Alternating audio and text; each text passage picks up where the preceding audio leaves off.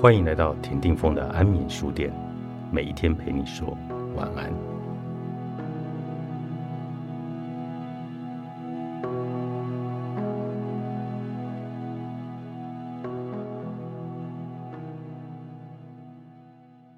我有一个性格外向、开朗的朋友，承包了一个小农地，做得还算顺利。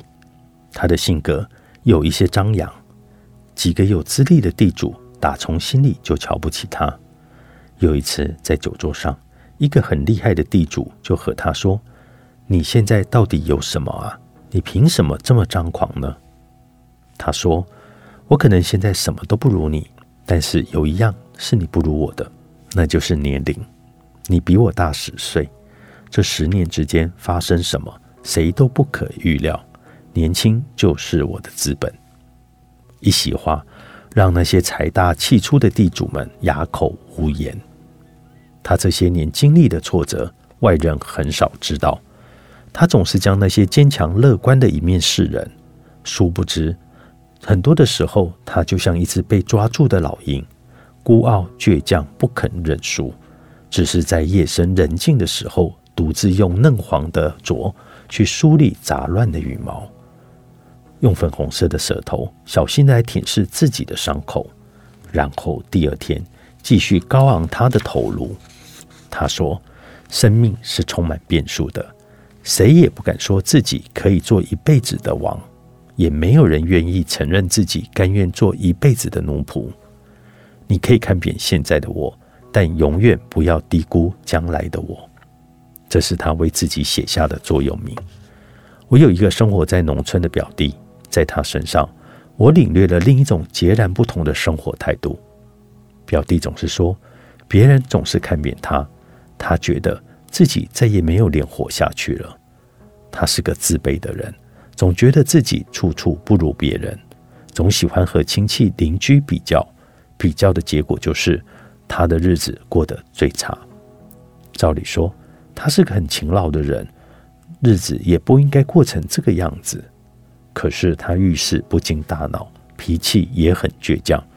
他总喜欢不停的往家里买各种的机器，家里空间小，买这么多的铁疙瘩根本用不上几次，而且三天两头的，不是这里坏了，就是那里需要更换零件了。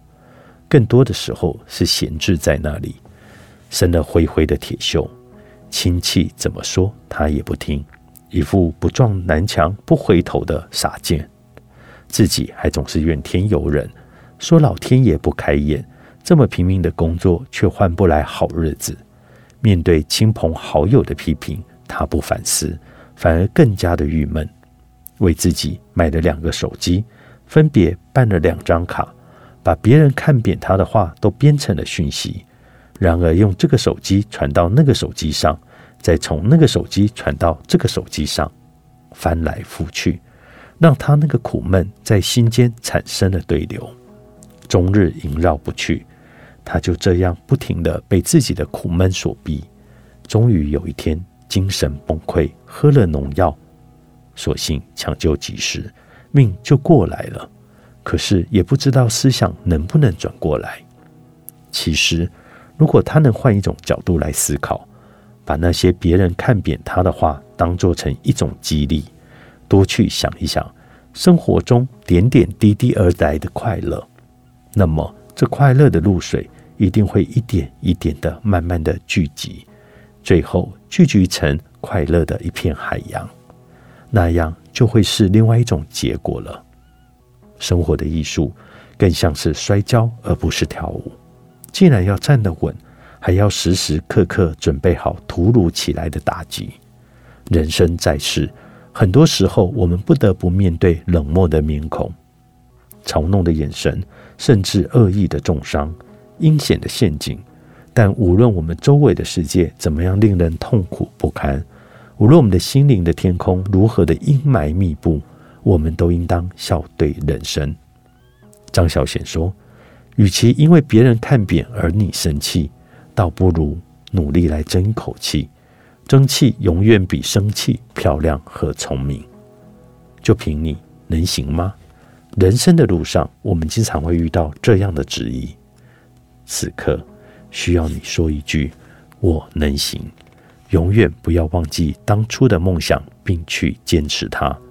如果它像天上的星星一样的遥不可及，不妨就让它变成枕边的油灯。